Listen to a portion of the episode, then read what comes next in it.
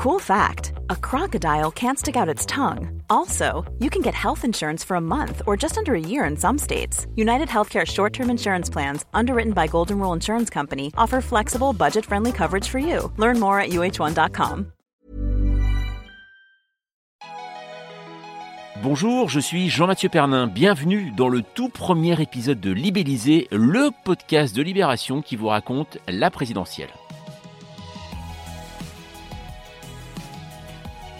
Alors on a créé ce podcast avec une idée, y voir un peu plus clair dans cette course à l'Elysée. Bah oui, parce que le, premier tour, c'est quand même dans moins de 80 jours.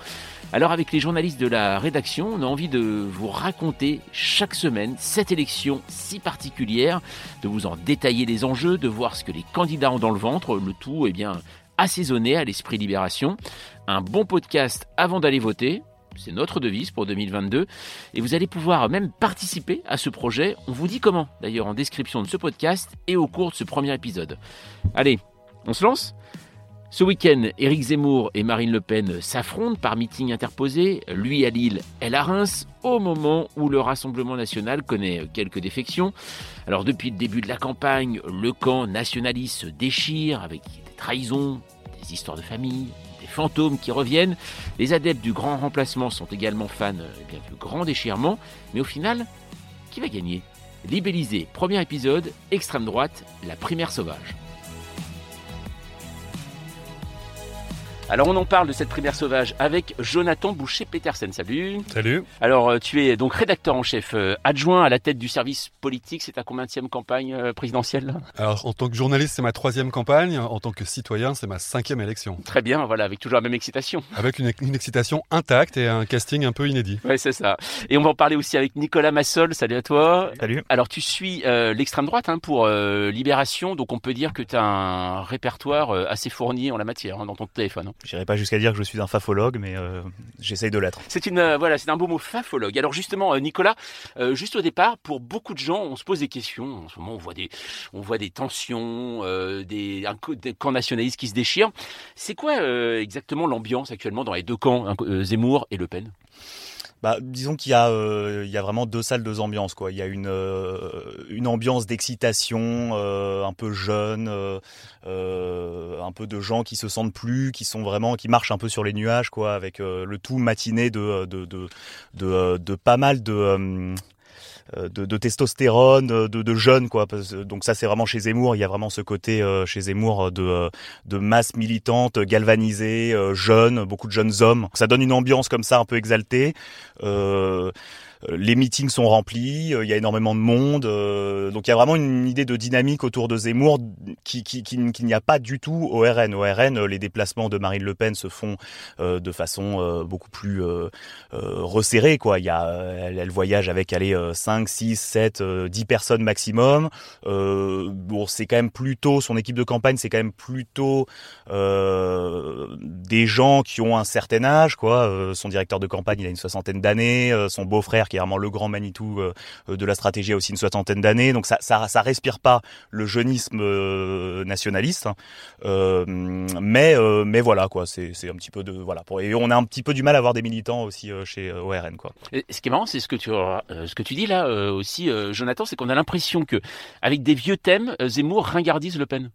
Ouais, c'est mais en même temps Zemmour, il est c'est un peu le candidat inespéré pour toute une part du camp nationaliste, c'est-à-dire que Marine Le Pen était dans une euh, théorie et une stratégie de la dédiabolisation maintenant depuis plusieurs années, qui du coup était une façon d'amoindrir son discours et de moins jouer sur les passions.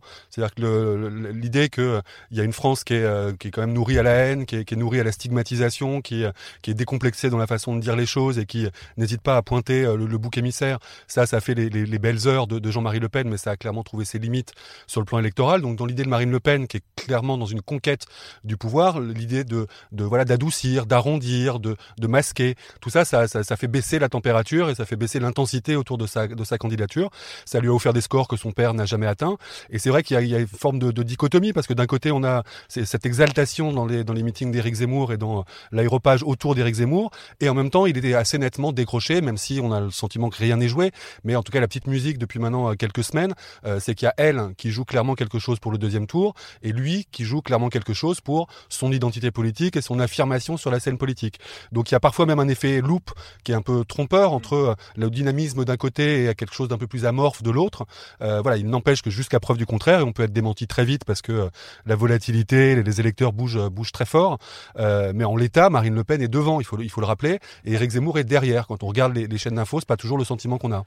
Nicolas, l'ambiance des meetings aussi. Alors on se souvient du, là, il va, ce week-end, il va y avoir deux gros meetings. D'ailleurs, que Zemmour le fasse ce jour-là, c'est exprès, non? J'imagine samedi en face de, de Le Pen?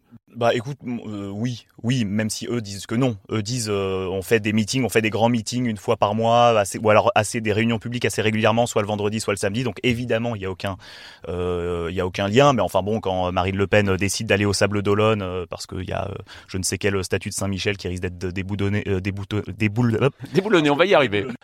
Zemmour lui grille la priorité, il va avant elle. Enfin bon, c'est un spécialiste un petit peu de ça, quoi. Donc donc oui, effectivement, il y a une volonté d'écraser euh, les deux milliers de militants euh, euh, marinistes qui en plus sont acheminés avec des cars gratuits. Donc c'est vraiment, c'est on a vraiment raclé les fonds de tiroir. Et de l'autre côté, bah voilà, les Émouriens qui vont venir à entre 8 et 10 000 quoi. Oui, c'est ça. Et, d'ailleurs, dans l'ambiance dans les meetings, par exemple, toi qui suis pour Libération, on se souvient que c'était pas toujours simple pour Libération de suivre les meetings du Front National.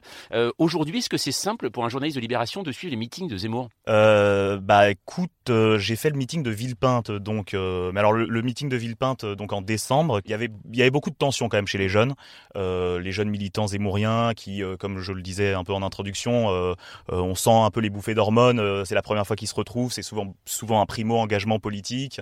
ils sont galvanisés par la radicalité, donc oui, effectivement, c'était pas très agréable. D'autant que bon bah voilà, il y avait les journalistes de quotidien qui se retrouvaient au milieu. donc non non, c'était pas, c'était pas agréable du tout. quelques insultes des, provocations, mais euh, mais euh, mais je ne saurais pas te faire de comparatif avec le, les meetings du Front National parce que étant un tout jeune euh, suiveur de, ces partis-là, moi je n'ai pas connu de vrais meetings du Front National. J'ai j'ai connu des meetings de cadres euh, à Fréjus là pour la rentrée où euh, on met 2000 cadres qui ont été euh, qui sont sur euh, qui sont payés en fait par le parti ou par qui sont sur des listes donc ils doivent tout à Marine Le Pen. mais des vrais militants en meeting Front National qui, gueulent on est chez nous, ça je j'en ai pas connu. Non mais ça ressemble plus les meetings de Zemmour aujourd'hui. C'était en gros les premiers mai historiques de, des défilés de Le Penistes. Toute cette jeunesse nationaliste adepte du coup de poing. le fait qu'il se soit transféré de Le Pen à Zemmour, ça change beaucoup l'ambiance et le rapport et le rapport à la presse. Euh, d'une certaine manière, les meetings de Zemmour dans le rapport à la presse, ça ressemble à ce qu'on a pu voir dans les manifs anti-vax ou anti-pass euh, autour de autour de Philippot, euh, avec effectivement les mots de collabo, les mots de cette, cette idée que que la presse est un ennemi, quoi. Nicolas, il y a vraiment une stratégie dans l'équipe de Marine Le Pen de cajoler les journalistes, c'est-à-dire que c'est et ça a quelques mois, hein, ça a trois quatre mois. moi, quand j'ai commencé, donc il y a il y a moins d'un an, c'était pas exactement comme ça, c'était un petit peu dur, on sentait la tension. là, l'équipe de Marine Le Pen nous cajole, quoi, vraiment. On a eu droit du cher ami, par exemple, quoi, qui était pas vraiment ça, quoi. Alors que c'est vrai que quand on suivait, voilà, le fait, l'émetteur Libération, quand on posait une question, on était déjà flingué euh, et elle, elle, se posait plutôt la question de savoir comment elle allait avoir la petite répartie euh, un peu humiliante devant devant le reste des collègues. Là aujourd'hui, il y a quelque chose de, mais c'est l'éleveuse de chat, c'est euh, la femme blessée, c'est sœur sourire. Enfin voilà, c'est toute la stratégie de Marine Le Pen aujourd'hui. Il y a une chose aussi qu'on a un peu de mal à comprendre, Nicolas, c'est quand on regarde Éric Zemmour, là on a assisté à quelques ralliements. Alors c'est pas forcément les gens les plus médiatiques, mais c'est des prises qui embêtent Marine Le Pen, on le voit en, ce moment. Euh, pourquoi finalement ces gens se rallient juste hein, dans la technique politique? Pourquoi ils se rallient au moment où Zemmour est plus bas dans les sondages qu'à l'automne où il était plus haut? Euh, bah, c'est une bonne question. Euh, la réponse est sans doute à chercher dans l'après, quoi. C'est-à-dire que ces gens-là ont acté la défaite de leur camp, c'est-à-dire de l'extrême droite. personne ne peut croire que Marine Le Pen ne gagnera. ce qu'elle peut espérer faire de mieux, c'est de perdre à euh, entre 40 et 45% Ça, c'est un peu le rêve. Ce serait une, sortie euh, honorable. Euh, de même, chez Zemmour, bah, maintenant qu'il stagne entre 10 et 12% on n'espère pas. Donc, en fait, la question, c'est qu'est-ce qu'on fait ensuite Mais juste pour répondre sur ça, Éric Zemmour, dans un premier temps, c'est le jaillissement de l'homme providentiel. C'est le jaillissement d'un homme qui décide de prendre ses responsabilités. Son principal argument pour dire, pour justifier sa candidature, c'était de dire de toute façon, tout le monde sait qu'elle ne peut pas gagner. Elle, Marine Le Pen. Donc en creux, c'était une façon de dire, moi, je vais créer une autre dynamique que ça. Donc, c'est vrai qu'aujourd'hui, quand on regarde la nature des ralliements, au-delà des quelques cadres euh, RN qui sont pas des cadres d'absolu premier plan, Gilbert Collard a une surface médiatique, mais bon, c'est Gilbert Collard. Il n'y a pas une proposition de loi qui vient de Gilbert Collard. Il n'y a pas de réseau Collard, mais c'est une figure médiatique qui permet de faire un week-end sur BFM TV en gros.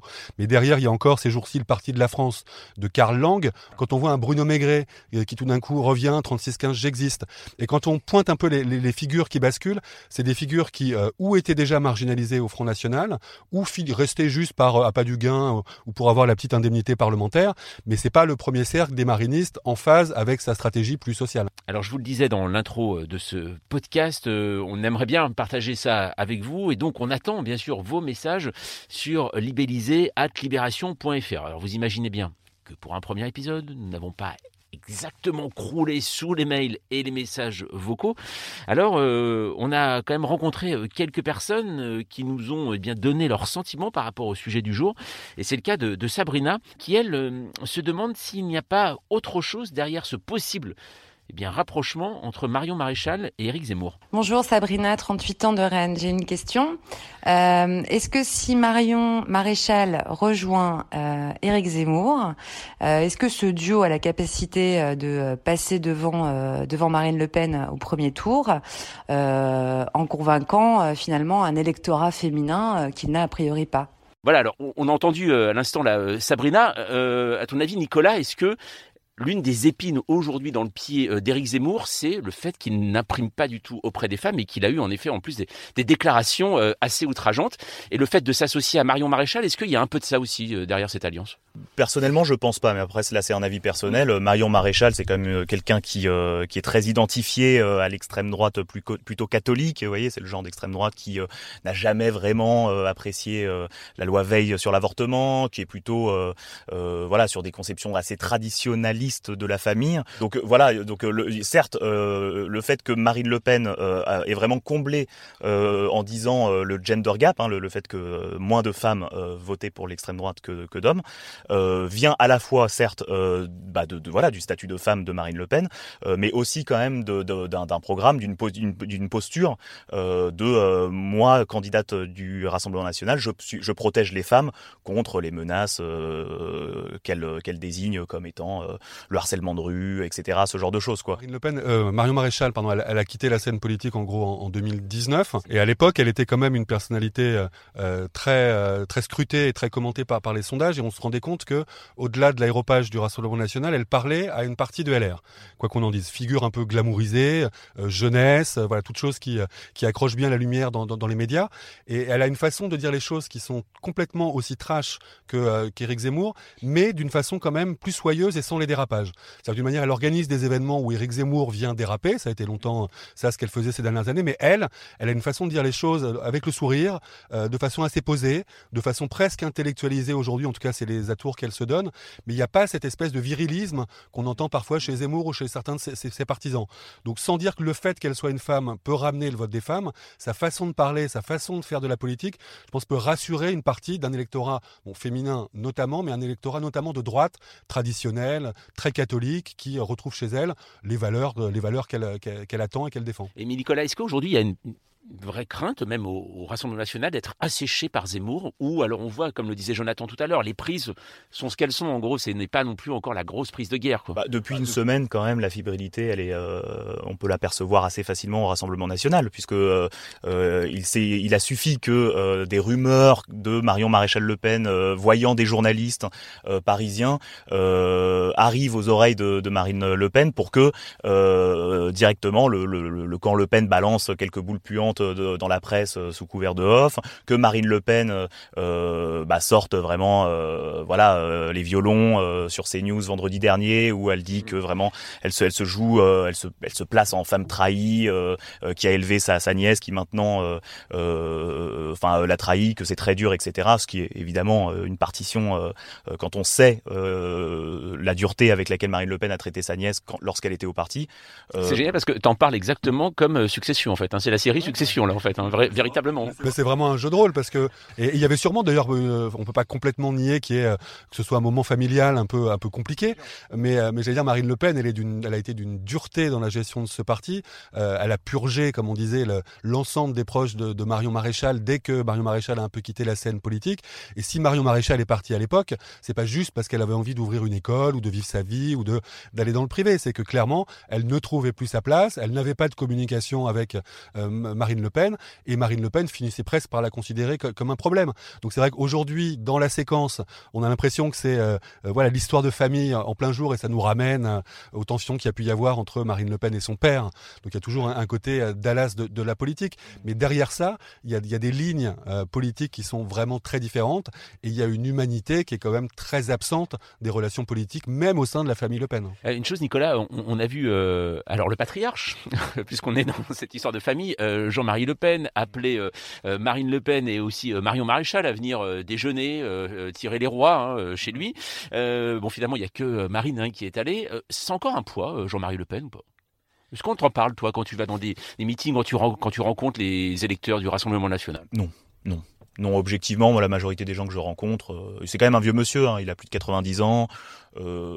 sa parole, il, a, il, a, il, a, il conserve une forme de pouvoir de nuisance, mais un petit peu à la marge, quoi. C'est-à-dire que euh, il a fait une déclaration dans Le Monde en septembre qui a un petit peu agacé. Euh, il a, euh, en gros il disait que bon bah voilà, il penchait plutôt pour Zemmour, que ça l'intéressait. ensuite, il a fait une interview dans le Télégramme en décembre où il a plutôt dit que bon bah finalement Zemmour était trop radical. là maintenant, bon voilà. Euh, franchement, c'est un vieux monsieur. Euh, euh, je pense pas qu'il, symboliquement peut-être, mais euh, non, c'est plus. non, il se, fantasme en, vieux sage de l'extrême droite. Et c'est vrai quand on voit le, dynamisme électoral qu'il y a avec Zemmour plus Le Pen, c'est vrai que ça représente un poids inédit sur la scène politique française. Donc c'est vrai que voir les trains passer tout en étant, j'allais dire, au garage, c'est, compliqué. Du côté de Marine Le Pen, c'est plus un boulet que quelqu'un qui a du poids. Hein, ça faut pas se, se mentir. Ça fait longtemps qu'elle a mis beaucoup, beaucoup, beaucoup de temps à tourner la page. Le changement de nom du parti était un peu le point final de, ce psychodrame. Donc, donc c'est vrai que si ça avait pu se, gérer sans lui, euh, ça l'arrangerait bien côté euh, côté euh, côté Marine Le Pen. après, j'arrive, ce qu'on a du mal à mesurer, c'est est-ce que pour Éric Zemmour, ce serait vraiment quelque chose de positif si tout d'un coup Jean-Marie Le Pen disait c'est l'homme qu'il faut à la France? C'est même pas sûr parce que Éric Zemmour, sa, sa promesse, c'est pas tant d'être sur le noyau rabougri de l'extrême droite nationaliste, qui est globalement ce qu'il arrive à, fédérer aujourd'hui avec, quelques éléments en plus mais c'est vraiment d'aller faire l'union des droites. Sa promesse euh, ce qui fait fantasmer Marion Maréchal, c'est ça. Donc c'est vrai pour aller séduire un électorat LR, il n'y a pas plus repoussoir que Jean-Marie Le Pen. Ils n'ont pas beaucoup de principes, l'électorat LR aujourd'hui. Ils sont beaucoup radicalisés, euh, sciotisés, tout ce qu'on veut. Mais il y a bien une figure un peu historique qui continue à être euh, l'anti-de Gaulle, l'homme de l'Algérie française, le problème, l'antisémitisme, le révisionnisme, voilà, les négations de crimes contre l'humanité. On est quand même sur des sur des gros boulets pour un pour un candidat qui veut élargir le spectre. Alors moi j'aimerais justement vous faire écouter un témoignage. Tout à l'heure, je, parlais de ces messages et euh, notes euh, vocales que l'on peut laisser hein, sur euh, libellisé.libération.fr. Alors en attendant hein, d'en avoir eh bien, des milliers, des millions, des tonnes en tout cas de ces témoignages, on en a récupéré un, et c'est celui de Sophia. Elle habite Béziers et vous allez voir ce qu'elle dit, elle, c'est assez concret. Bonjour, je m'appelle Sophia et je vis à Béziers, qui comme chacun le sait est une terre du Rassemblement national. Je fais partie des quelques citoyens de gauche dans cette ville. Je vois depuis plusieurs années les gens dire euh, laissons l'extrême droite à l'épreuve du pouvoir et puis de toute façon ils n'y résisteront pas. Or je suis bien placée pour savoir que ce n'est pas le cas et que finalement les idées euh, extrémistes, racistes, sexistes infusent peu à peu. Voilà donc ce que m'inspirent les campagnes de Le Pen et Zemmour et si vous avez quelque chose à dire là-dessus, ça m'intéresse. Euh, voilà, alors Nicolas, on a l'impression aussi que on voit Marine Le Pen qui s'appuie aussi sur ses mairies. Robert Ménard est, donc n'est pas adhérent au Rassemblement national, mais il soutient euh, Marine Le Pen. C'est vrai que finalement cette épreuve du pouvoir, elle n'est pas si chaotique que ça euh, pour l'extrême droite aujourd'hui euh, en France, et donc elle ne la sèche pas. Euh, donc en fait, alors que euh, dans les années, on va dire 90, euh, à l'époque où le Front National découvrait le pouvoir municipal, avec l'intention de, vraiment de, comment dire d'appliquer leur programme, préférence nationale, racisme institutionnel, etc. Là, le, pari du Rassemblement national depuis 2014, depuis qu'il regagne des mairies, en fait, c'est de les gagner plutôt avec un truc de, divers droite slash extrême droite plutôt que vraiment une, une étiquette conquérante de attention, nous on va euh, faire la reconquista euh, à la Zemmourienne. Mm. Donc en fait, un type comme euh, Robert Ménard, lui, effectivement, il a nettoyé le centre-ville au sens où il a vraiment essayé de, de, de, de, rénover le centre-ville, etc. mais il le dit clairement, il le dit clairement aujourd'hui, que les provocations qu'il faisait il y a quelques années, euh, il les ferait plus maintenant. juste une, dernière chose, Nicolas, quand on a fréquenté les meetings, a fréquenté les militants, et notamment Éric Zemmour, qui est donc le personnage qu'on connaît le moins, même si on, enfin, on le connaît en tant que journaliste, mais en tant que personnalité. Euh, C'est quoi le rapport des militants avec Éric Zemmour? Lui s'imagine comme un homme providentiel. Est-ce qu'il l'imagine vraiment un homme providentiel? Ah oui, oui, oui, il y a, un aspect vraiment totalement ridicule de, d'idolâtrie de, la plus totale pour Éric Zemmour. C'est-à-dire qu'Éric Zemmour, en fait, c'est quelqu'un qui flatte énormément euh, on va dire l'orgueil euh, mal placé de toute un, une classe, euh, je pense moi, euh, de la société, quoi. C'est en gros la bourgeoisie de droite qui a des, envies de culture ou en tout cas des prétentions à être cultivées. Donc en fait, quand Éric Zemmour, c'est assez marrant ça. Moi, je me souviens d'un moment, par exemple, à, c'était à Nîmes, où Éric Zemmour parle de, des bouquins qu'il faudrait lire, quoi. Alors il dit Chateaubriand, il dit Cardinal de Ré, enfin vraiment les trois références qu'il étale à chaque fois, et tout le monde s'est mis à la applaudir, à se rengorger. Et en fait, il y a vraiment ça, quoi. C'est-à-dire, il y a l'idée que dans ce dans ce monde politique euh, où euh, depuis De Gaulle, depuis Pompidou, euh, bon bah voilà, les Français sont très sensibles à ça quoi. Enfin, en tout cas c'est le, le c'est ce qui se dit.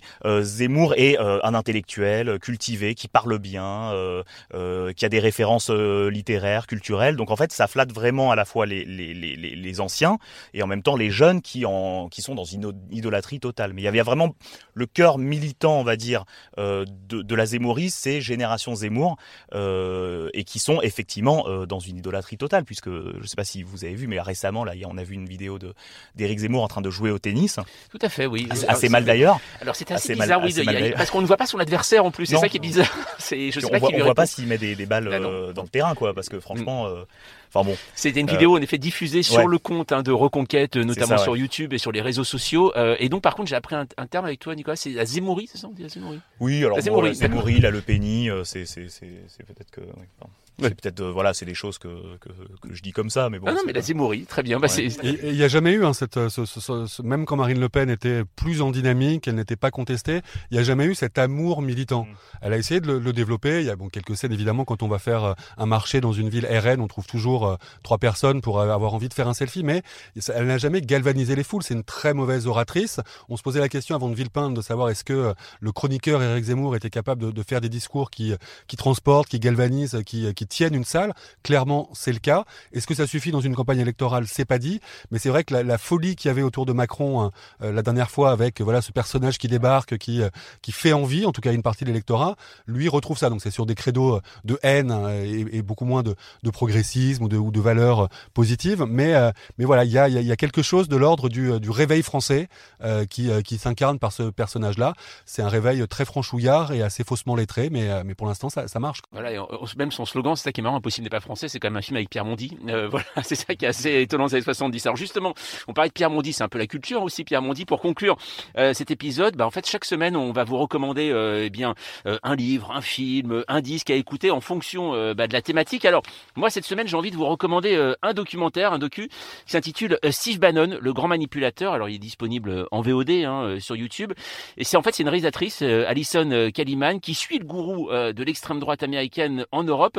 Euh, avec un projet, en fait, unir les populistes. Et alors, c'est bizarre parce qu'au casting, on retrouve euh, un certain euh, Louis Alliot et ça rappelle même un certain discours actuel. What did I just watch? Are you now consulting for the National Rally Party? In your point. Some of the people you're doing business with here in Europe are connected to neo-fascism. Energizing hate, hate black people, hate Muslims is not right. D'ailleurs, euh, je crois euh, Jérôme Rivière, c'est. Euh... Ouais, c'est ce que je disais. Jérôme Rivière, c'était lui qui avait fait le Go Between à l'époque pour la rencontre. Euh, mais clairement, voilà, c'est ça, ça, On voit bien que ce qui s'inscrit dans la, la, logique Trump ou la logique Bannon, elle est beaucoup plus du côté du côté Zemmour que du, que du côté Le Pen. Ouais, c'est ça. Donc ça, c'est à regarder. Alors pourquoi pas une BD Moi, j'en ai repéré une. C'est la présidente, hein, qui est signée François Durper et Farid Boudjelal, qui imagine l'arrivée de Marine Le Pen à l'Élysée. Bon. Et pour la musique, bah, pour les Le Pen, c'est normal. Hein, Sister Sledge avec We Are Family.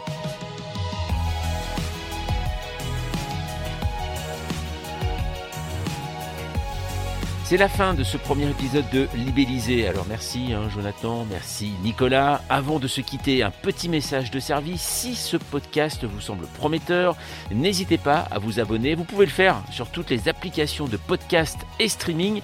Et c'est la bonne façon de ne rater absolument aucun épisode. Hein.